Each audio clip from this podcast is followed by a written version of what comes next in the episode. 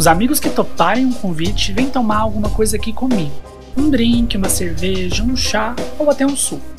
Depois de um brinde e já inspirados, vamos falar de assuntos pra lá de importantes. Ou nem tão importantes assim, vai? Tem coisa melhor que tomar no Gu? Eu duvido.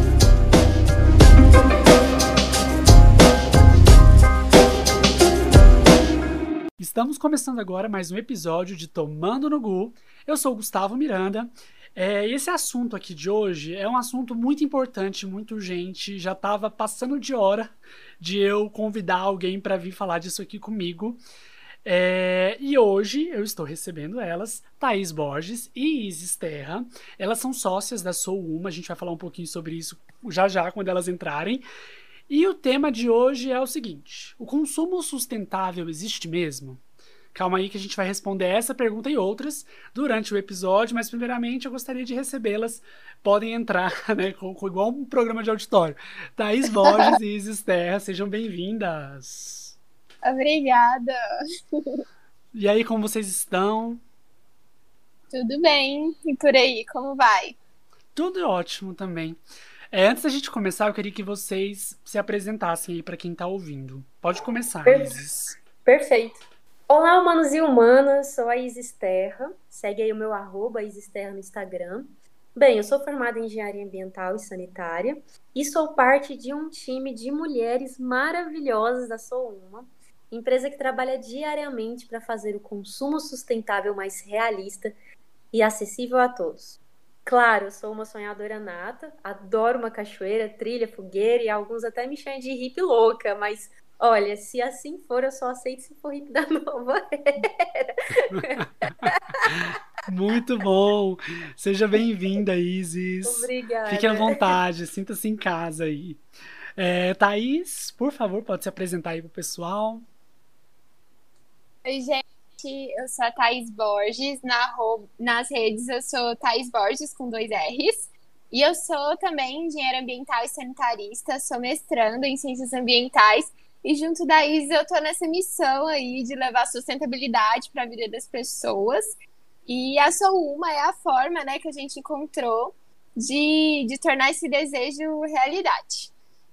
Muito bom, seja bem-vinda também.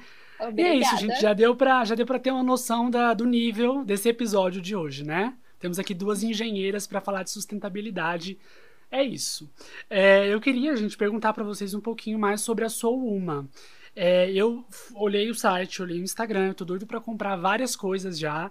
Eu queria que vocês contassem aí pro pessoal o que, que, o que, que vocês vendem, o que, que vocês produzem.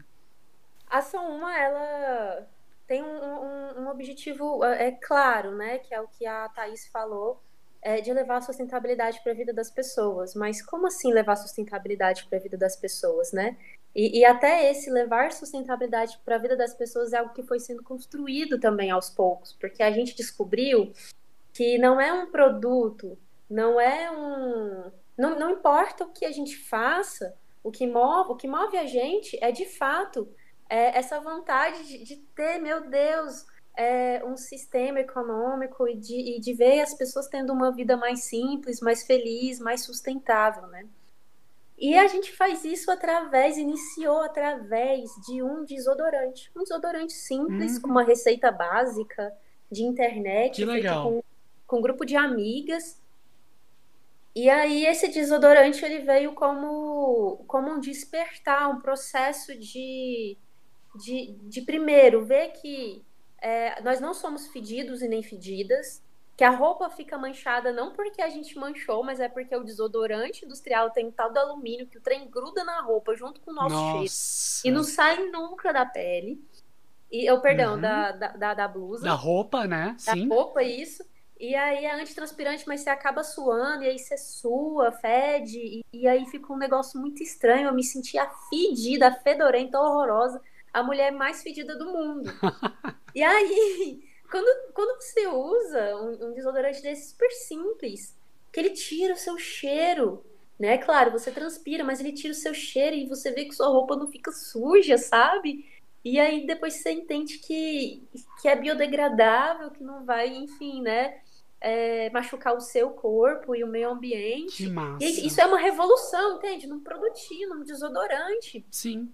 E aí você começa a pensar, cara, as pessoas precisam saber disso, todo mundo precisa saber disso. A gente teve até uma cliente, né, Thaís?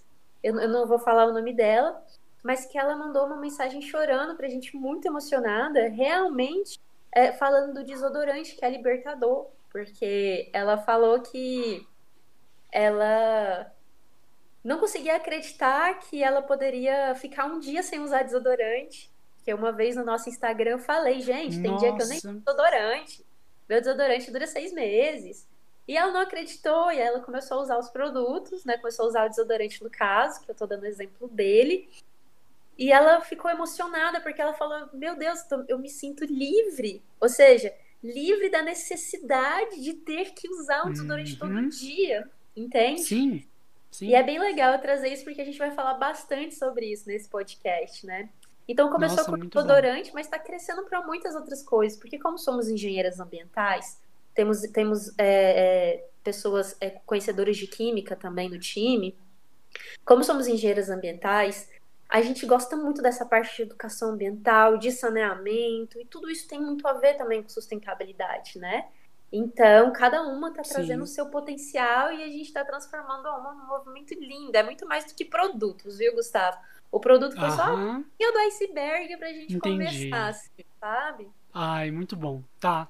Não, ótimo. Eu arrepiei enquanto você falava do depoimento da, dessa cliente. Muito legal. É, e aí eu, eu, fiquei de olho nos produtos, né? Eu quero até perguntar uma coisa para vocês. Eu fiquei. Eu tô morrendo de vontade de comprar o sérum. E eu vi que o sérum de vocês é de vitamina E. Eu tenho um que é vitamina D. Aí eu pensei, acho que eu vou esperar ele, ele acabar, né? Não, não sei se eu preciso de dois. Quando ele acabar, eu vou experimentar o de vitamina E. Mas como são coisas diferentes, então talvez eu poderia usar os dois. Poderia usar o de vitamina D e por cima o vitamina E. eu posso fazer isso? Essa é a minha dúvida. vai depender muito da base do sérum que você usa, entendeu? Porque geralmente quando a gente fala de rotinas, de cuidado com a pele, a gente meio que tem um roteirinho assim de quais produtos passar primeiro e quais ir passando uhum. depois. Então a gente começa com uma limpeza da pele, aí depois a Sim. gente vem com a hidratação. É, então os produtos mais oleosos eles têm que ser deixados para o fim. Então às vezes se esse sérum seu tem uma base aquosa ou uma base ácida, você pode passar ele e depois você passa o nosso sérum, que ele tem uma base oleo oleosa, entendeu? Hum, entendi, entendi. Valeu. Esse meu é Mas é mais oleoso. Vai... Então é melhor eu esperar ele acabar. Pode ir alternando os dias também, né? Ah, um tá. dia à noite é, você verdade. passa um, outro dia outro. Olha, se o seu é oleoso e ele é natural, isso, isso é. daqui eu falo por mim, Isis Terra, hum. o que eu faria? Eu misturaria os dois. Mas o meu não é natural. Não? Então não Infelizmente, não. Mas eu gostei da ideia de intercalar os dois, então. Perfeito. Muito bom. Então, para começar, né, eu queria jogar aí uma pergunta polêmica que é pra gente segurar quem tá ouvindo. Consumo sustentável, gente, isso existe mesmo? Porque, assim, por exemplo, eu sou uma pessoa que fala que consumo de maneira sustentável. Mas eu acabei de dizer que eu estou usando um sérum que não é natural. Então, começando por aí. Além disso, né, eu, o que eu faço? Eu tento comprar de, de marcas que têm algum propósito ambiental, que utilizam matéria-prima vinda de reciclagem, que não usam, né, não fazem teste de animais, não usam matéria-prima de animais. Eu faço compras com pouca frequência, evito fast fashion, enfim, eu tenho algumas algumas aí atividades na minha rotina que me fazem me considerar uma pessoa sustentável. Mas ao mesmo tempo, eu estou consumindo, né? Quando eu compro, é consumo. E essa tentativa de consumir aí responsavelmente parece até que é uma ilusão, sabe? Eu não sei se isso faz sentido para vocês. Já que a gente está inserido aí numa sociedade capitalista que prega cada vez mais um, um acúmulo, né? Acúmulo de bens e tudo mais. O que, que vocês acham? Cara, olha, pensa, pensa comigo essa questão do, do consumo o consumo, ele sempre existiu, né? Desde que o ser humano é ser humano, o consumo ele existe. Então, assim, vamos voltar alguns milhares de anos atrás. Uhum. Normalmente a gente daria o exemplo da Europa, mas eu vou dar o exemplo do Brasil. Então, aqui Legal. no Brasil mesmo, antes da colonização, o, os nativos que estavam aqui, eles consumiam. Então, não consumiam. Olha, Sim. o peixe da pesca, uhum. a carne da caça, a mandioca da plantação, né? Então, Sim. mandioca tem, tem, tem eles, eles já faziam esse tipo de, é, de plantação e etc. Então, nesse ponto de vista, o consumo sempre existiu.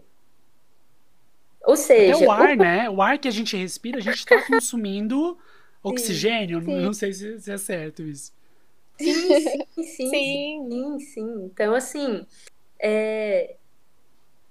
Ou seja, né, o consumo ele é necessário para a sobrevivência humana. Se eu até estou consumindo ar, mas a gente mistura muito essa questão do consumo com, com, essa, troca, com essa troca financeira, né?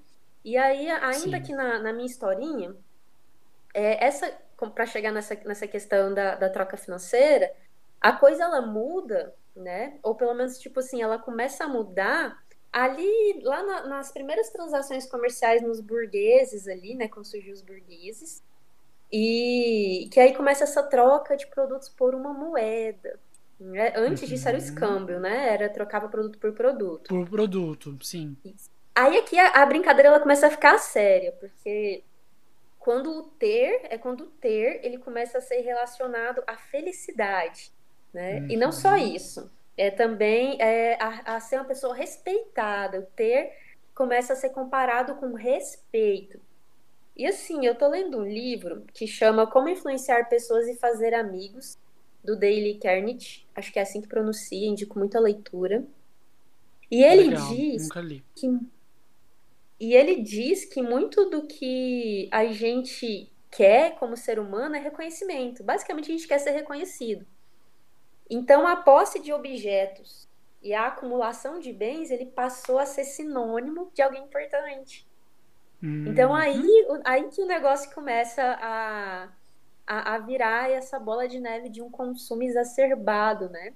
Hoje não existe mais é, o consumo por necessidade, né? O consumo hoje vai muito além da necessidade. É isso que você falou, é, é a troca pela. É, não só pela identificação, mas pelo desejo de, de ser reconhecido. É, é muito sim, doido. Isso foi algo implementado, né? Uhum, então, sim.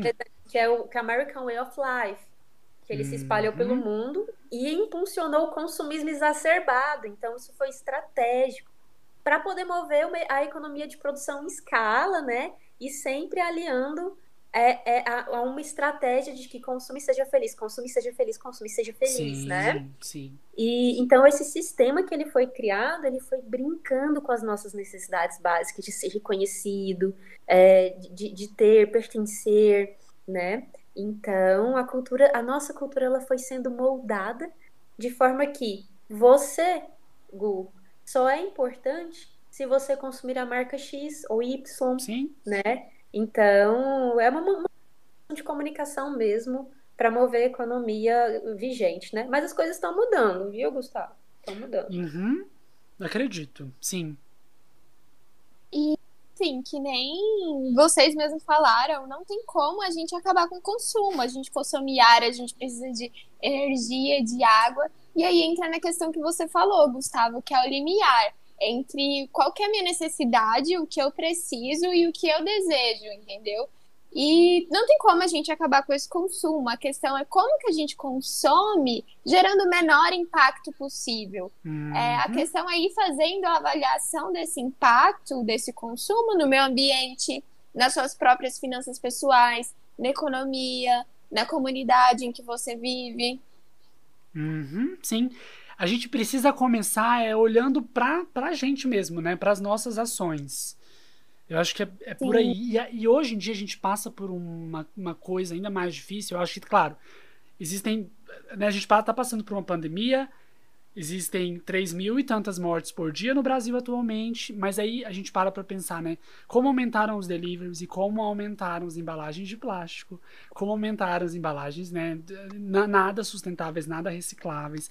Eu tava até olhando o Instagram da Isis e aí ela postou uma, uma foto da, da Carla no BBB comendo com umas 50 embalagens ali do iFood, né? Então é, é difícil, mas quando a gente começa a perceber que a gente precisa mudar. Eu preciso mudar. Aqui a minha vida, aqui em casa, antes de querer mudar os outros, né? Eu acho que é um caminho. Sim, esse Sim. é o caminho.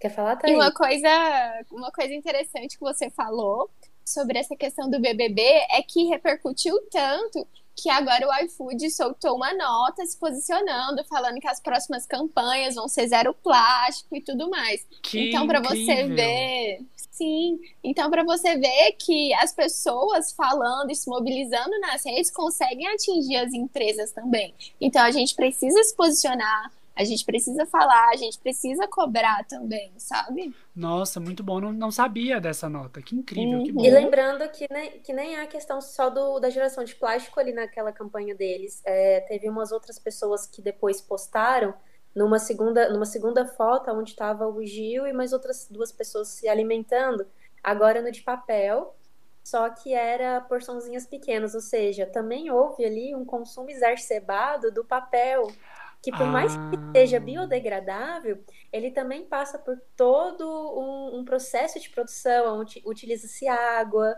e etc, etc, etc. Uhum. Então, você vê que, que são detalhes, é muito engraçado e muito legal observar isso, né?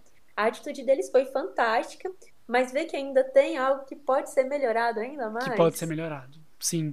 Isso é muito interessante, isso que você falou. Porque quando a gente pensa que o papel é reciclável, vem na nossa cabeça, assim, pelo menos na minha, que eu sou mais leigo, é a ideia de que esse papel ele vai direta, ele vem diretamente do lixo e ele vira um papel de novo. Mas não, tem uma, uma segunda ou uma terceira produção aí, tem processos longos e demorados que vão gastar água, que vão gastar outra série de produtos, que vão gastar um monte de trabalho manual ou de trabalhadores para fazer, para fazer com que esse papel seja reciclável, né? Então, realmente é mais complexo do que a gente Certeza, pensa. é muito mais complexo. São muitos recursos, né? Que nem você Aham. falou, é água, é energia, é mão de É obra. trabalho. uhum. Sim, então o essencial é evitar ao máximo gerar aquele resíduo. É, e Muito quando a bom. gente fala de sustentabilidade, a gente está falando de um sistema, né? Então, todos nós estamos inseridos nesse sistema e é- ela trata muito mais, é, a sustentabilidade trata do, do sistema ao nosso redor. E hoje, como a gente está num sistema que é globalizado, as conexões são muito mais complexas, então a gente utiliza uma matéria-prima de um lugar, uma mão de obra de outro, Uhum. e etc, etc. Então, é por isso que muitas pessoas nem falam de sustentabilidade, nem querem pensar nisso, porque acham que o tema é muito difícil. Fala assim, vou deixar para o OMS, vou deixar para o governo decidir essa questão aí, porque é muito grande esse negócio, não tem nada a ver, não tem nada a ver comigo. Mas E tem como ba- tem? tem bastante, porque são pequenas revoluções feitas Uhum. dentro de casa no dia a dia, que é o que você falou, né, Gustavo? Tem como a gente fazer a nossa parte. Gente, como, como a gente pode definir o que é sustentabilidade? Então, a própria palavra, ela diz muito. Sustentabilidade vem de sustentar. Mas sustentar o quê? A sustentabilidade, ela tem três pilares, que é o pilar ambiental, o pilar social e o pilar econômico. Então, quando você for consumir alguma coisa, comprar alguma coisa, você tem que pensar: como eu vou fazer para gerar o impacto mais positivo possível em cada um desses três pilares? Hum, Vou dar um exemplo, tipo, vou comprar uma fruta no mercado, comprar um cacho de banana. Se eu optar para comprar um cacho de banana orgânico de um produtor local da minha região, um, eu vou estar consumindo um produto que gera menor impacto ambiental, aham. porque ele não usa agrotóxicos, porque ele é de um produtor local, ou seja, ele vai estar pertinho ali de mim, então eu vou gerar menos gases no transporte. Legal. Segundo, eu vou estar ger- girando a economia da minha região, fazendo o dinheiro circular por onde eu moro. Eu não vou estar financiando uma grande corporação que pode ter prática nociva para o meio ambiente, ou mesmo até trabalhador em situação precária. Aham. E em terceiro, eu vou estar contribuindo com a renda de um pequeno produtor. Ou seja, eu vou estar fortalecendo minha comunidade um grupo e um grupo de pessoas que está mais exposto a situações de vulnerabilidade.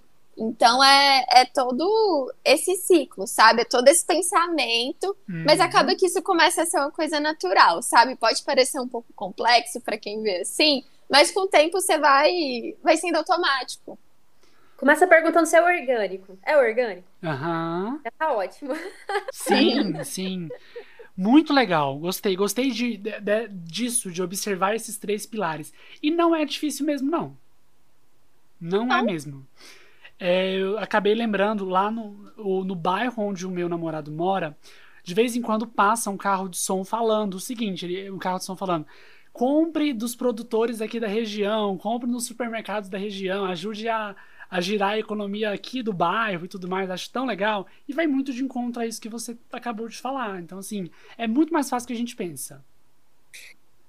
É, e assim, e complementando você e a Thaís, consumir sustentável ele vai muito além do que comprar um produto. Né? Porque hum. a Thaís falou do ciclo né, de uso de um produto, sim, sim. e da onde ele vem, como ele é produzido, etc. Né? Então eu vou dar um exemplo é, ter em casa uma composteira, uhum. que é quando a gente fala de consumo sustentável, que lá em cima a gente falou anteriormente, que tem como consumir sem essa, sem essa questão de consumir um produto, comprar, fazer essa troca financeira, né? Sim. Ou então uma pequena hortinha no quintal ou na sacada, sabe? Esses dois exemplos, eles são, assim, uma maneira de mostrar que é, é, é um consumo sustentável. Você está consumindo né, sustentável ali. Porque aqui você deixa de gerar um lixo, né? E no outro, quando eu falo lixo, é o lixo orgânico, tá? Então você, uhum, a composteira, você deixa de, de gerar o lixo orgânico. E no outro, que é a mortinha, eu tenho umas plantinhas em casa, é, você deixa de comprar folhagens que têm agrotóxico. Mas claro, né? Se você não tiver esse espaço, é aquela questão, vai na feira e pede o, as folhinhas orgânicas, é o início. Uhum. Então, a gente fala assim, também muito de um consumo além da conta, né? Tipo, muita, comprar muita roupa, comprar muito sapato uhum. e etc. Uh, ah, mas nem sempre, vou ser sincera com vocês, essa é a realidade de todos. Sim. Porque ex exatamente por não ter esse poder econômico de comprar, né? De acumular bens. É, até porque, como eu disse anteriormente, isso era relacionado a quem tinha poder aquisitivo, né? A quem tinha, quem era tipo ascensionado na sociedade. Por isso que muitas pessoas querem consumir muito para ter essa, esse, esse, como que fala, gente, ter esse essa, status, né? Esse status, isso. Então você uhum. vê que é algo que não existe mais, pelo menos para mim, mas que muitas pessoas ainda buscam por isso, né? Porque é algo que é cultural, então tá tudo certo. E, por exemplo, essa questão do acúmulo nunca foi a minha realidade. Nunca foi. Hum, e não porque sim. eu era sabedora da sustentabilidade, é porque eu não tinha dinheiro mesmo. Uhum. Então, meu armário sempre foi cápsula, gente. Que legal. eu, sempre, eu sempre comprei do brechó, só que eu comprava uhum. do brechó querendo comprar roupa no shopping, entende? E aí hoje eu continuo comprando, né, roupa de brechó, porque hoje eu entendi, né, que eu sou sustentável e eu não, sabia, entende? Então assim, então tem muito essa questão do social também, da pessoa comprar roupa usada às vezes, ou ganhar roupa dos primos, das primas e sentirem vergonha disso né? Pois e, é. E, e, eu tenho orgulho disso, sabe? Porque, Sim. poxa, tá Você está reutilizando alguma coisa, está ressignificando alguma coisa, uhum. né? Isso é maravilhoso. A, então que, é né, a questão do. Né, hoje está bem alta falar de guarda-roupa cápsula, né? A questão de você ter ali algumas peças e você fazer trocas e combinar essas peças de várias formas possíveis, com um par de sapato, dois no máximo, é muito legal, assim, dá pra gente fazer muita coisa, né? E é igual você falou que isso vai, vai muito é, para uma questão de, de renda, uma questão social, né?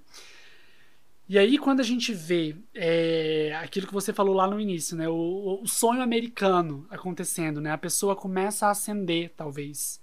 E aí, a, o símbolo da ascensão, o símbolo do sucesso volta para as compras.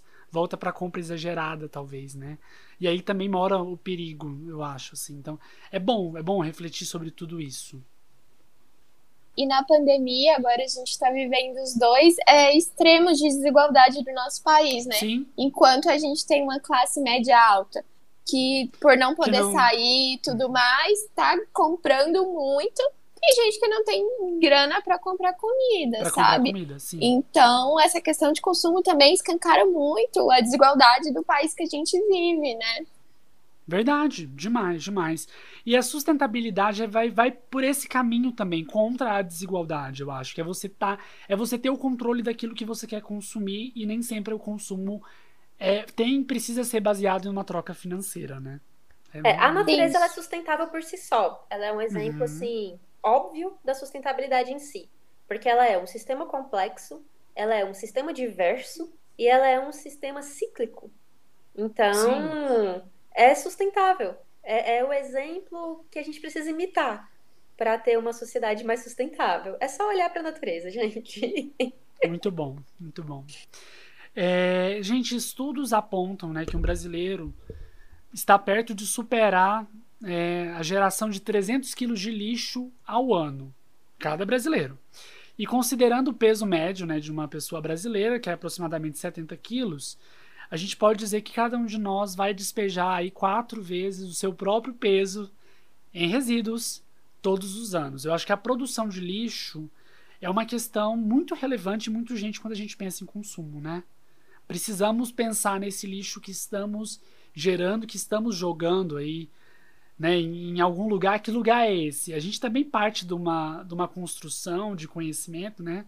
A gente sempre ouve falar dos aterros, né? Tipo, ah, o lixo vai para os aterros. Como se esse espaço fosse infinito, como se esse espaço fosse muito longe da gente, como se a gente não tivesse nunca o menor contato com isso, vai ser esquecido lá, quando na verdade não é, né? Olha, é, o, o, lixo que a gente gera, né, ele fala também muito do nosso atual estilo de consumo. Uhum. E primeiro, sim, e primeiro, que, que o lixo não existe. Né? Já reparou que. Vou falar da natureza de novo, não tem como, uhum, gente. Bora. Reparou que na natureza tudo se transforma em algo. Né? O sistema lá é cíclico. Se você uhum. joga uma banana no chão, ela vai virar adubo, que vai ser consumido pelas árvores, que vai vapotranspirar a água, que vai transformar é, o oxigênio que a gente respira, vai fazer sombra, etc, etc. Então, o nosso atual sistema, ele, econômico e social, ele segue uma lógica linear de um consumo e geração de resíduos. Então, uhum. vou explicar essa lógica. Né? Extração da matéria-prima na natureza, beneficiamento dessa matéria-prima em um produto, consumo desse produto e o descarte desse produto, né? E aí o que acontece depois disso, que é o que você falou, né? Vai pro tal do aterro infinito, vai pro lixão, ou ah, qualquer lugar no meio do caminho, porque às vezes esse lixo se perde no meio do caminho também, vai pro, vai pro bueiro, que vai pro rio, uhum. que vai pro uhum. mar, né? Sim. Então, assim, você tá vendo que é, a natureza ela continua empurrando a gente para um ciclo cíclico, só que a gente fica insistindo que o ciclo é linear. Que o ciclo é linear, e aí o aterro tá crescendo, Sim. tá crescendo, tá crescendo, né? Liberando toxinas é, e contaminando o lençol é. freático. Uhum. E você tá vendo que a gente está num sistema linear, se intoxicando, se poluindo ali. É, é, uma, é uma coisa assim. Meio, meio assustadora, Nossa, mas é, é realidade, tá, totalmente. tá, gente? Uhum, é. Então, assim, é, não existe um ciclo flash. É, o, nosso, o nosso sistema é, é, econômico e de consumo, ele não é fechado como na natureza e, tipo, tá tudo muito errado. Tá tudo muito errado. Completamente. É completamente. E eu acho também, Gustavo, que tem muito da, da questão que você falou que, ai, manda pra longe. A gente Isso. tem uma relação que lixo é uma coisa ruim, que é uma coisa fedida, que é uma coisa que não quero que tá perto de mim. Mas assim, as pessoas não enxergam o, o lixo, que a gente chama tecnicamente de resíduo, como algo que tem valor enquanto esse resíduo ele pode ser transformado em matéria-prima para outros produtos. Os orgânicos eles podem ser compostáveis, gerar adubo. Então, assim, eles geram renda para inúmeros catadores, para várias cooperativas. Eu realmente acho que a questão é evitar gerar o lixo. Mas uhum. ok, a partir do momento que, que eu gerei esse lixo, eu tenho que me responsabilizar por ele. Nossa, e sim. não Sim, e não só eu, mas a empresa de onde eu comprei esse produto também tem responsabilidade nisso. O governo tem responsabilidade nisso, sabe? E eu falo das empresas é porque elas têm uma participação essencial nisso, né? Elas são responsáveis pelos produtos que elas colocam no mercado. Logo, elas são responsáveis também por aquela embalagem, pelo tanto de plástico que elas geram. É, na Souma, por exemplo, a gente tem um sistema de logística reversa em Goiânia que a gente procura fechar esse ciclo que a Isis falou, né? Hum, que a gente hum, recolhe sim. os potes dos nossos produtos de volta. Que e legal. o cliente Sim, e o cliente que devolve, ele ainda ganha um desconto na hora que ele vai comprar um novo produto. Ou seja, todo mundo sai ganhando, a gente, porque sim. a gente tem um pote para reutilizar, o cliente que ganhou desconto, a natureza que não teve esse produto é, descartável. descartável. Nossa, é muito legal. E, e... também Pode falar. É, sobre o aterro, tem um comentário, então eu vou dar números aleatórios, Uhum. porque eu fiz uma pesquisa aqui na internet agora para lembrar os números certos, mas não me encontrei. Mas num Beleza. certo momento da minha universidade, eu escutei a seguinte frase: que a gente gasta 2 milhões de reais no ano para enterrar 10 milhões. Isso eu tô falando para quem tá ouvindo entender que lixo é dinheiro, entende? Aham. Lixo é dinheiro, a gente está jogando dinheiro fora. Esses números, a gente gasta 2 milhões para enterrar 10 milhões, é um número fictício que eu estou trazendo, tá? Porque eu não encontrei os dados na internet, é, pesquisando rápido aqui, mas essa é a realidade. A gente gasta dinheiro para enterrar dinheiro. Então tem um potencial, igual a Thaís falou, de, Uhum. de mercado no aterro, no, no lixão enorme. E tudo porque em algum momento da nossa história humana a gente decidiu que o que a gente descartava era ruim. Uhum. Sim. É, é, é muito isso. A gente tem que mudar muito esse pensamento, né? Do que o que a gente está descartando é ruim. E é, a, compostagem é isso, gente. Isso vai. Como vocês já falaram, a Isis falou, a Thais falou, isso vai se reciclar. A natureza é cíclica. Isso vai virar algo de valor. Isso vai ser bom para nós, vai ser bom para a natureza também. É, realmente é muito importante falar de tudo isso. É, enquanto a Thaís falava, eu me lembrei. Eu não sei se vocês conhecem o André Carvalhal. Eu sempre falo dele aqui. Ele é escritor, ele, ele é influencer também. Ele fala muito de suste- sustentabilidade. Aí uma vez eu estava ouvindo um, um episódio um podcast que ele participa, e aí ele estava contando que uma marca enviou para ele uma. Não sei se era uma caixa. Com alguma, alguma coisa sustentável dentro da caixa, que a intenção era que ele divulgasse, sabe? Assim, e aí mandou caixa, e dentro da caixa tinha isopor, e dentro do isopor tinha plástico, e tinha um monte de coisa, e muito lixo. E aí mandou, e aí ele ficou muito bravo, ele ligou pra marca e falou, olha, não vou divulgar, e eu preciso que vocês venham recolher isso aqui, que vocês descartem de forma responsável isso aqui. Por quê? Eu não produzo lixo na minha casa, eu não uso plástico, eu não uso isopor pra nada, porque vocês estão me jogando isso aqui dentro da minha casa. Resolvam isso, sabe? E aí é mais um exemplo do que a Thaís falou, de como as empresas elas são responsáveis pela, pelo que produzem e responsáveis pelo lixo delas também. E eu achei muito essa legal história nem é só dele. Aham. Tem uma influencer aqui no Brasil, a Aline Matuja, Hum. ela é engenheira ambiental e sanitarista também, lá do Rio de Janeiro, e que ela colocou no Instagram dela um tempo atrás fotografia exatamente de um produto de uma marca famosa que estava cheia de plástico, ela nem utilizou. Aí vendo isso, eu falei, Aline, vou mandar para você então os produtos da Uma. E através disso ela fez um reels muito legal, é, mostrando como que as empresas grandes ou não ou não podem fazer para enviar encomendas mais sustentáveis Que legal. casa das pessoas.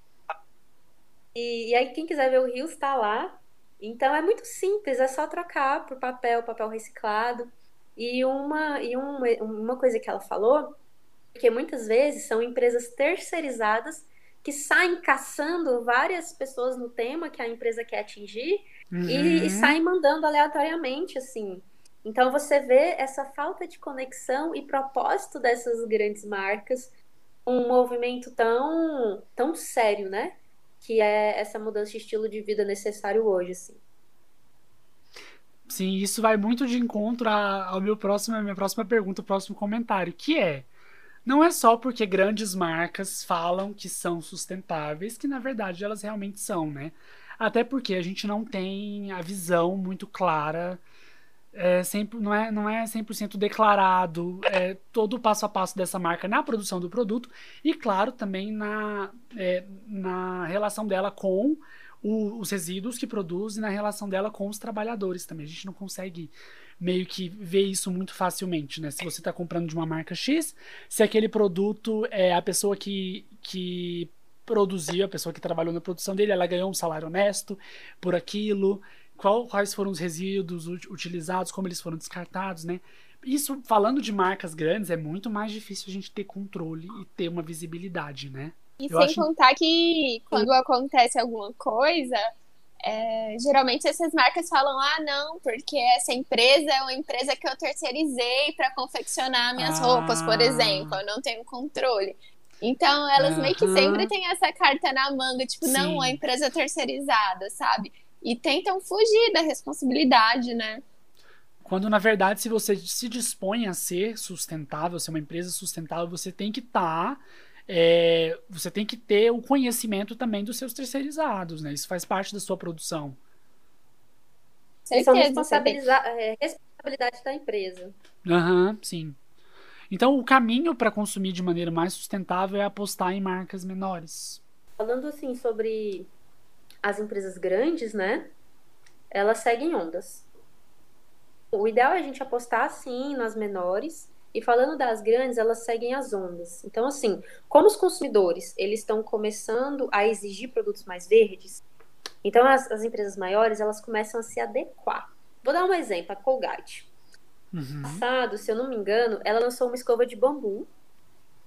Ninguém vendendo escova de bambu no Brasil, então eram pequenas marcas que estavam fazendo esse tipo de comércio. A gente tem até uma marca goiana, goiana agora que fabrica escova de bambu aqui. Legal. E, e aí no ano, no ano passado, né, a Colgate começou a vender essa escova de bambu, e claro, importada da China. Uhum. Claro, vem embalada num plástico. e, e ela fez isso porque ela é boazinha, né, gente? Não, não. não. não ela mesmo. fez isso porque ela notou uma tendência de mercado, né? Tanto que, tanto que agora, não sei se vocês viram no supermercado, mas tem uma pasta de dente com uma pegada mais natural da Colgate também. Então, assim, só para concluir minha fala, é, as grandes empresas elas estão o tempo todo fazendo pesquisa de mercado, estudando tendência e vendo o que os consumidores querem. Sabe quem são tendência? Ah, a gente que é tendência, né? Então, uhum.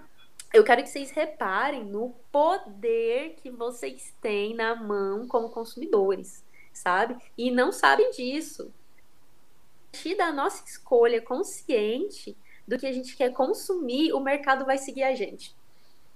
De aquele questionamento lá no início da nossa conversa, de, de deixar esse negócio de sustentabilidade para os grandes governos. Quando você começa uhum. a mudar a sua perspectiva e a sua forma de consumir, o mercado te segue. Então, se é uma, duas, se, se a gente tem 144 mil pessoas já fazendo isso, impacto muito grande. São 44 mil clientes, né? Uhum, Poder de consumo. Sim. Então as empresas vão seguir a gente. Sim, e você não precisa esperar que a Colgate ou uma empresa grande faça algo sustentável, sendo que já tem outras empresas menores, né? Que é aquilo que a gente já, já falou antes, é, produzindo, que você pode apoiar, né? Então você não precisa esperar das grandes. Sempre vão ter pequenas ali próximas a você que estão já nesse, nesse processo e já estão fazendo isso muito bem.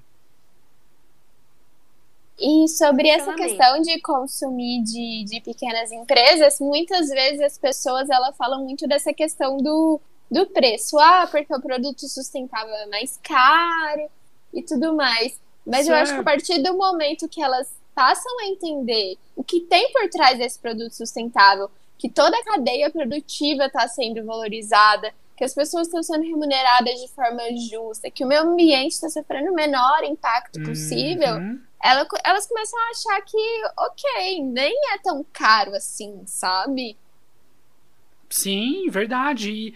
E, e às vezes é até mais barato, às vezes é mais barato do que comprar de grandes marcas. Às vezes a duração desse produto também é maior, gera menos impacto. De todas as maneiras possíveis, é realmente. Vocês falaram da Colgate, que, né, da escova de bambu que veio no plástico. Me lembrou o canudo, porque me, me incomoda, sabe? Bastante é, a ideia de ter que comprar o canudo de metal. Quando vocês podem simplesmente não usar nenhum canudo. Ou me incomoda mais ainda quando é o Mas canudo de metal. Mas você não tem que comprar. É, é, ah, é. Ou quando você. É, ou quando vem o canudo de, de metal no plástico. E aí não vem só um, não, vem três. Sabe? Assim, pra quê? Isso me incomoda demais. E a gente ficou meio que numa onda do ter que comprar nos últimos anos, ficou. né? Tanto o canudo quanto Sim. o copo. Eu preciso comprar o copo, eu preciso comprar o canudo. Isso me incomodou demais. Você vê que vai entrando numa onda de consumo também, né? Que é um que, que é essa ideia do sustentável, mas ela está camuflada em cima da, da, da, economia padrão, né, de, de vender produtos, né? Uhum. E tá tudo certo a gente cair nesse tipo de situação, porque a gente está num processo de transformação econômica. Então, a gente está entendendo assim, meio como que essas coisas tudo funciona. E a gente pode cair nessa, nessa, nessa, nessas, vou chamar de armadilha, né? Então, por isso que sustentabilidade, consciência, e vou ser sincera, vai parecer uma parada holística, mas não é não. Sustentabilidade, hum. consciência e amor próprio, cara, anda muito junto. Porque a partir do momento que você tem amor próprio, você vai olhar pro canudo e vai falar, velho, eu não preciso desse canudo. Sabe por que eu não preciso desse canudo? Porque eu não preciso me mostrar para ninguém, entendeu? Uhum. Eu, eu, eu já sou sustentável, não preciso mostrar para ninguém que eu sou sustentável, que eu faço parte desse grupo da sustentabilidade, dessa panelinha, né? É, e é. eu tô muito bem aqui tomando, tomando o meu, o meu, o meu, a minha água de coco no meu copinho. Pode ser, pode ser o copinho retrátil? Pode. Pode ser o de vidro? Pode, não tem problema. Então, é polêmica, eu tô trazendo a polêmica aqui. É, mas eu, eu concordo com você. Também. Sim, sim. Porque volta no que você falou, a ideia antiga de consumo, do, do consumo para pertencer. É, você tem razão. O primeiro produto, é, antes do depois do desodorante, foi um canudo inox, hum. né? E só que teve um diferencial, porque esse canudo inox, os primeiros foram cortados, né, com a ajuda do, da família, e aí ter que encontrar alguém para poder lixar eles, e foram encontrados num ferro velho. De um monte de, de, de, de tubo, com tudo certinho para ser um canudo, sabe? Então aí que você massa. vê que o, o canudo, ele é feito de um metal, que ele é extraído, né? E a extração desse metal, para quem não sabe, é de uma montanha. Então se destrói uma montanha para se extrair um metal. Então, o que eu mais, o que eu mais achei interessante é porque eu, eu peguei, né? A gente pegou uh, um produto que estava no ferro velho, que não ia mais transformou ele, ou seja, reciclou ele em algo útil, né? De qualquer forma, se você não precisa, não faz sentido consumir. Sim, arrasou. É, e, gente, acho que vocês já deram, né, Isis e Thaís, um milhão de dicas, assim, do que, que do que fazer para ter uma vida mais sustentável. Mas ainda, ainda tem alguma coisa, assim, que a, quem quer ter uma vida sustentável pode começar a fazer, pode iniciar nesse processo?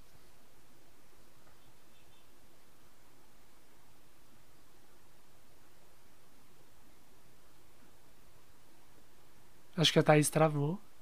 Ou não? Travou? Não, tô esperando a Isis falar que tá aqui no negocinho. O nome tá na vez dela. Vai falar.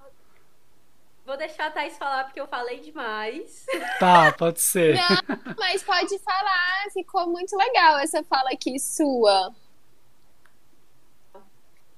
É, é meio que um complemento. É, que dica sempre existe, sabe? Então, é, primeiro que sustentabilidade, né, é, é, um caminho, é uma caminhada, né? E, e, e não é de um dia para o outro, ah, sou sustentável, porque agora uhum. eu comprei o uhum. canudo, agora eu comprei o copo, agora eu comprei a minha garrafa de vidro, agora eu comprei minha blusa de garrafa PET, que aliás, blusa de garrafa PET não é sustentável, mas dizem que é, né? O processo é sustentável, mas enfim, tem outros impactos. Ah, eu não sabia. A... Não. Não, eu acho que eu tava, é eu, eu acho que eu tava arrasando com short de garrafa PET, camiseta de garrafa PET. eu não tô arrasando, então. É porque é o seguinte, PET, ele é o que? Ele é um plástico. Sim. E para ele virar um tecido, é, é, é feito, é, é, esse plástico é transformado em fibras. E quando a gente lava essa, essa blusa que é feita de uma fibra plástica, fibras vão se soltando na água e essa água, claro, vai pro vai para o sistema de tratamento de esgoto, só que ela é uma fibra cópica e ela vai para o rio, que os, acaba entrando nos peixes, que vai para o mar. Nossa. E o plástico, ele tem essa capacidade de absorver é, então, junto com essas fibras acabam vindo toxinas que vai para dentro do peixe, que as pessoas se alimentam, bebem da água. Então, nessa garrafinha de água que você está tomando aí agora, você que está ouvindo, você Gustavo, e eu também, sabe, a água da torneira, ela tem microplásticos. Então a gente, é, olha aí, ó, pensando no ciclo linear, mas o ciclo é, mas o ciclo ele é cíclico. cíclico. O plástico que a gente descartou voltou pra gente em forma de microplástico na água. Hum. Não conspiração não, gente, é, é, real, tem, tem plástico na sua água, tá? É uma pesquisa Sim. da Sabesp e de outros cientistas ao redor do mundo que pegaram é, é, é, águas em vários pontos do mundo, água potável dos Estados Unidos, África, Brasil, e foi identificado é, microplástico. As consequências disso para nossa saúde e etc, e etc, a gente ainda não sabe.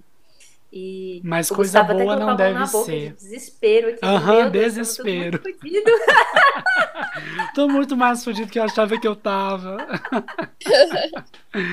mas é, é, e assim, não, não tem estudos comprovados das consequências, mas eu tenho certeza que elas são terríveis. É. Mas, Gustavo, é, é bem isso, assim, sabe? É todo dia, a gente também, todo dia a gente descobre uma coisa nova, ou... E é um processo, sabe? É uma construção. E eu acho sempre legal falar que ter uma vida sustentável, consumir de forma sustentável, não significa que você não vai comprar mais nada. Porque uhum. tem gente que escuta a gente falando e fala: Nossa, eu não quero ser sustentável porque eu amo comprar sapato. Não é que você vai ter que parar de comprar sapato, é porque você simplesmente vai começar a adquirir essas coisas com consciência. É ter uma Sim. escolha consciente, é você escolher Aí eu quero pegar o meu dinheiro que eu trabalhei para comprar isso e qual que é o impacto disso no meio em que eu vivo, entendeu? E não é porque eu vi na propaganda que eu fui bombardeada por um monte de anúncios, sabe? É entender de onde vem esse desejo, de onde vem a necessidade. E o primeiro passo é para mim é repensar nossos padrões. E é começar uhum. a questionar por que, que eu compro isso? Por que, que eu uso esse meio de transporte? Será que não dá para eu ir a pé? Será que não dá para eu ir pegar uma carona? Por que, que eu preciso comer essa comida? Esse produto que eu tô comprando, ele vai durar quanto tempo? Uhum. Às vezes até fazer uma listinha simples. Ai, o que, que é necessidade? O que, que é desejo? A embalagem que esse produto que eu tô comprando tá vindo, que nem a Isis falou das embalagens, faz sentido? Esses dias, gente, eu comprei um chá, uma caixinha de chá no mercado. Aí a caixinha de papel, mas veio enrolado num plástico fininho. Aí Sim. eu abri a caixinha de papel e cada sachê veio dentro de outro plástico. Meu Deus! Fiquei, gente, sério, qual é a necessidade real disso, é. sabe? Não eu faz sentido eu comprei, nenhum. eu comprei esses dias também uma tapioca, um pacote de tapioca, que dentro dele eram, eram plastiquinhos com a porção individual de cada tapioca. Tipo, eu vi, eu vi depois, quando eu abri, eu falei, meu Deus, pra quê? Sabe? Gente, assim, a, a, a, porção individual é uma colher e é isso, duas. É, é, é muito absurdo. É muito absurdo. Sim. É, um outro exemplo, assim, né? Uma dica que é importantíssimo e ela é algo que tem que ser trabalhado diariamente, vira e mexe. Eu me pego recebendo um plástico, sabe? Mas uhum. já tô ficando uhum. esperta nisso. Isso porque eu já tenho muito tempo na tal da sustentabilidade. Sim. Que é, por exemplo, você vai no supermercado uhum. é, e, e a pessoa já começa a embalar. Então, a gente sabe o processo. A gente sabe que a gente coloca o alimento, vai passar lá e a pessoa vai começar a ensacar. Então, assim que você for pagar, antes de pagar, você fala: Oi, fulano de tal, bom dia, bom dia, tudo bem? Tudo bem. Olha, não precisa de saquinho, tá? Uhum. Aí algumas vão dizer sim, outras vão questionar. É. Né? Tem alguns lugares que eles insistem. E, e aí eu tiro de novo, mas sempre num, muito, num, sempre na educação, sempre instruindo. É, vou dar um exemplo. Eu fui agora no supermercado para comprar um pão de queijo e a mulher que pega pra gente agora, né? Sim. E aí ela foi e pá, colocou a mão no saquinho. Aí eu falei, é, com licença, moça, poderia ser na sacolinha de papel, por gentileza? Pronto, ela foi, pegou, então eu não fui agressiva com ela, pedi com carinho, uhum. ela trocou. E ela nem sabe o porquê que eu queria de papel. Mas ali eu já deixei de evitar a produção é, de, de plástico. E vira Sim. e mexe, eu esqueço de levar minha sacolinha para o supermercado. Então, eu também. Eu faço muito isso. Eu falo, gente, você tem caixa? Por favor, me dá uma caixa. É. Eu faço isso também. Quase todas as vezes eu esqueço a sacolinha. E aí a gente e... vai mudando e mudando o, o, as pessoas ao redor. Então, hoje no supermercadinho que a gente vai aqui perto de casa, tem um monte de caixa disponível, né? Uhum. Depois desse processo. E a, e a maioria, ah, é legal isso. Você vai mudando, né, o ambiente ao redor, igual você falou. Que massa. E a maioria dos supermercados tem, né, algumas caixas ali disponíveis. Sim. E tem muito essa questão que às vezes a gente acha que a gente está sozinho nessa, né? Fica meio, ah, eu vou levar minha sacolinha, eu vou colocar meu produtinho na caixa, sendo que tá todo mundo levando na sacola. Então tem muito dessa questão de ser o exemplo, sabe? Das pessoas Sim. verem o que você tá fazendo. E de você estar tá trocando sempre ideia com as pessoas que pensam parecido com você, sabe? Pra gente realmente conseguir criar uma, uma comunidade mesmo, criar um pensamento e a gente conseguindo desenvolvendo isso para outros níveis da sociedade, sabe? Para tentar sair um pouco dessa bolha que, que a gente vive. Então, assim, a gente começa repensando nos nossos padrões, e aí a gente começa a ver que tem várias coisas que não fazem mais sentido pra gente. Então, é o próximo passo natural, a gente começa a recusar essas coisas. Uhum. Então, e aí a gente passa a reduzir. Então, assim, é um processo de autoconhecimento também. E por isso que existem pessoas, marcas, como a sou uma, claro, para trazer essas soluções, assim, né, em forma de produto, mentoria, e mostrar que, que pequenas revoluções são caminho, gente. É, e assim, para concluir minha concordo. fala, né, um recado para todo mundo. É muito libertador quando você não tem. Você não tem que ter carro do ano, você não uhum. tem que ter o último lançamento do iPhone, você não tem que fazer a unha toda semana. O que você é, e que você precisa trabalhar para pagar todos esses tens, né? Então, ver esse ciclo vicioso. Sim, esses tens que, que não te pertencem, sabe? Você não tem nada. Então, assim, você não tem que nada, desculpa. Então, quando você se desapega disso tudo e entende que, apesar de não ter isso, o objeto de desejo, né? Não ter isso tudo, e também não querer isso tudo, você continua sendo aceito e aceita, continua com amigos e passa a respirar mais, sabe? Sim, você desapega concordo. de uma obrigação que não é sua, não é minha, nem de ninguém. Então, assim, uma dica: se alguém não é seu amigo pela roupa que você usa, essa pessoa não merece sua amizade. Ponto. Aí, aí já começa. Já é maravilhosa. é, concordo, é isso mesmo. É totalmente sobre liberdade, sobre independência, né? sobre se auto-amar mesmo, se auto-valorizar. Muito bom. Sim. Ótima e eu queria dica. aproveitar para convidar vocês né, a seguirem a Sou Uma claro. lá no Instagram. É arroba sou.uma com H. Lá a gente dá várias dicas práticas de como ter uma vida mais sustentável. E lá a gente mostra de coisas simples, né? Como dar preferência para compra granel, como ensinar você a fazer a horta em casa, como ensinar a compostar os resíduos orgânicos. Então é bem legal, a gente está bem focado nisso, em tornar a sustentabilidade cada vez mais real e mais prática na vida das pessoas. Muito bom. Arrasaram, vamos lá, vamos lá seguir Sou Uma, que é ótimo, maravilhoso. Gente, vamos para as indicações da semana. Eu não faço a minha própria compostagem. Por quê? Não sei, talvez eu seja preguiçoso, não fui atrás de aprender, não fui atrás de comprar o, né, de encontrar o, o, balde, enfim, não, não aprendi a fazer a compostagem, mas o que, que eu faço? Eu assino um plano de compostagem.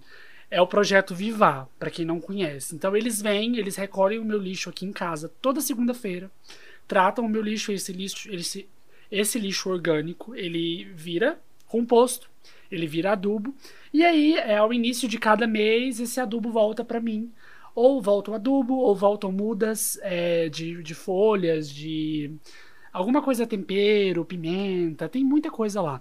Ou eu ganho sementes também nessa nessa troca e é um projeto muito legal, porque talvez você como eu não começou a compostar por conta própria, já é um início assim de tratamento de lixo. É bem interessante que no final de cada mês eles enviam um um informativo de quanto de lixo eu eu tratei nesse mês, quanto de lixo eu produzi, quanto foi tratado, quanto de gás é, eu, eu evitei né, que fosse jogado aí na atmosfera caso esse lixo fosse para os aterros.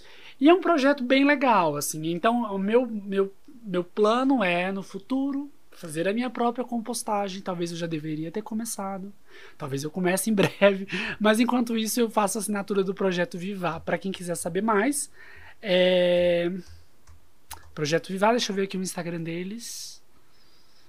É Projeto Vivar Sustentável. E você não tem que nada, né, Gustavo? É verdade. E você não tem que nada também. Se você verdade, não, se sentir à vontade de compostar, tem alguém que composte para você, olha que coisa é, maravilhosa. Verdade. Você não tem que tá. compostar. Obrigado, já tava culpado. Mas só de alguém estar tá compostando para você já é ótimo. Sim. Se liberte desse peso. Gente, verdade, verdade. E eles são ótimos. Assim, uma vez por semana eles recolhem. É bem, é bem, é bem legal. Assim. É, uma, é um movimento bem massa. O que mais temos aí de indicação, gente? Então, gente, eu quero. Me segurei aqui para não ficar o tempo inteiro, duas horas, dando indicações para vocês. Uhum. É, eu quero indicar um livro, que é um livro que chama A Mágica da Arrumação. É um livro da Mary Kondo. Ela ficou bem famosa aqui no Brasil por causa de uma série do Netflix de arrumação Sim. e organização das coisas. Só que, assim, o livro não tem muito a ver com a série, sabe? No livro, ela traz uma forma da gente ver, uma forma da gente se relacionar com os objetos que a gente tem em casa. É, é uma filosofia de vida mesmo, sabe? Que tem muito a ver com consumo consciente, com minimalismo, com vida sustentável. Eu recomendo demais. Esse livro é um livro curtinho, assim, você lê assim duas tardes, sabe? Muito e, legal. E mudou muita coisa na minha vida, assim. O, o programa na Netflix, assim, tem uma, tem uma coisinha ali do, do jogar fora, né? Do se desfazer, que eu acho que incomoda um pouquinho, não tem? Não sei, se você concorda. Então, no... desfaça disso porque a energia já tá antiga, é, sabe, tipo, des, desfaça. Não interessa para onde vai, mas dê um jeito de, de tirar daqui. E... Mas acho que o livro deve ser uma pegada um pouco diferente. Então, no livro ela também tem muito essa questão de, de trazer essa questão que a gente tem muita coisa que a gente não precisa ou que a gente não gosta.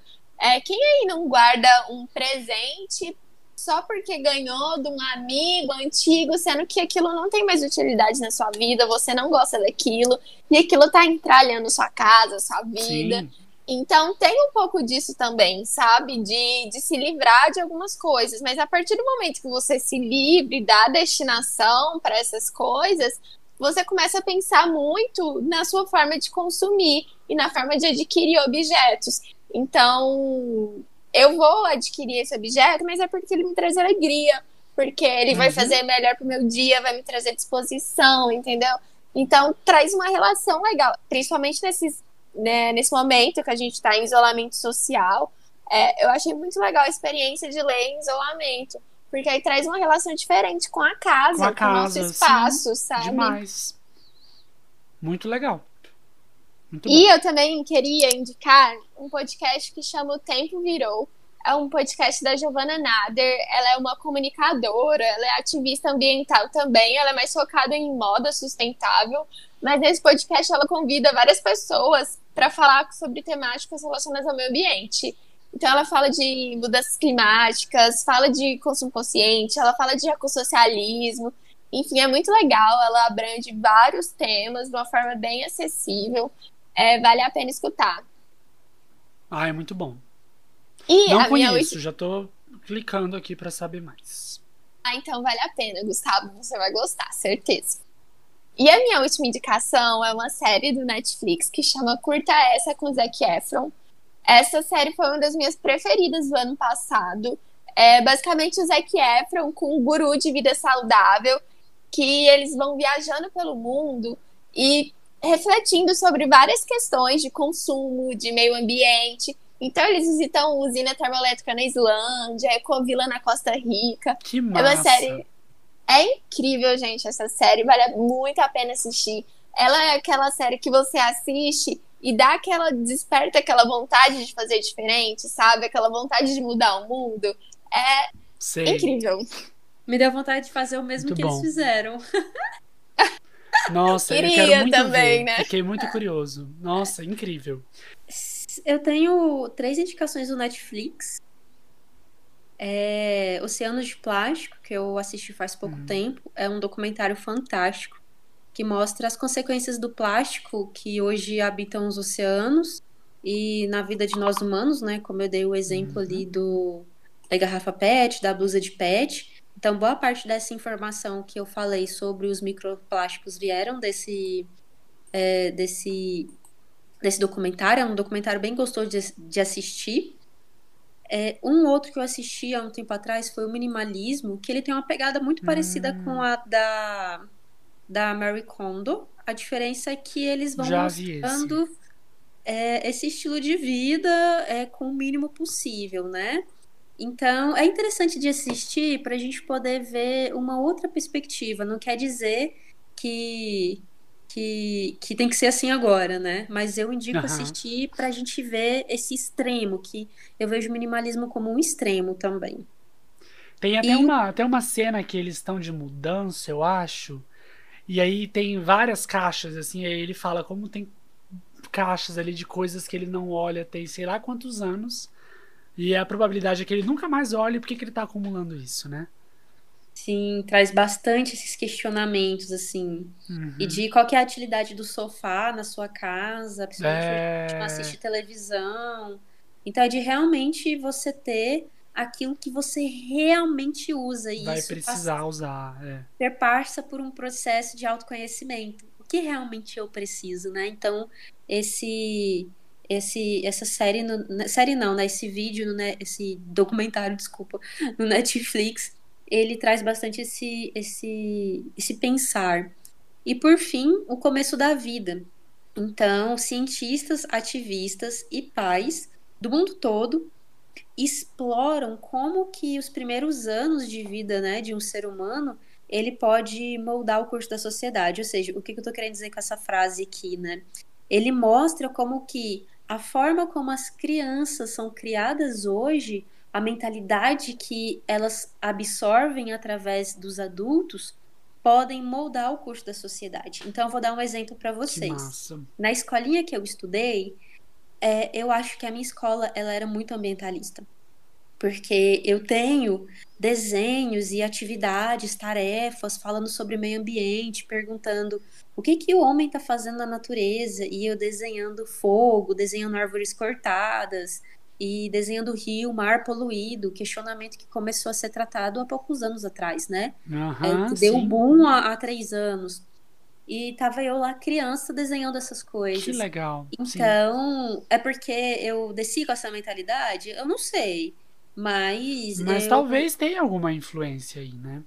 Influência da escola, influência do, uhum. do, dos professores, com certeza. Então, gente, que faz massa. muito sentido. A forma como as crianças são criadas hoje pode moldar assim, o curso da nossa sociedade.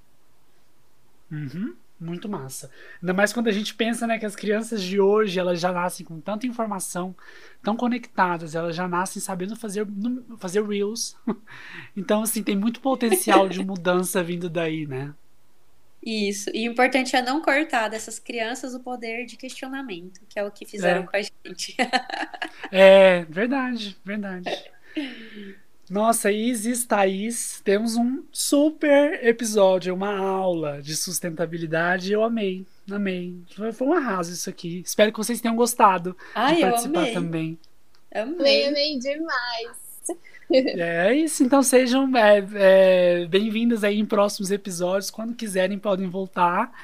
E é isso. Muito, muito obrigado. Muito obrigada. Já Quem deixamos... agradece. Igualmente, já deixamos o arroba da Sou Uma, mas, né, só para relembrar, arroba sou.uma com H. Vamos seguir lá, gente. É isso, até o próximo episódio. Tchau, tchau. Gente, até mais.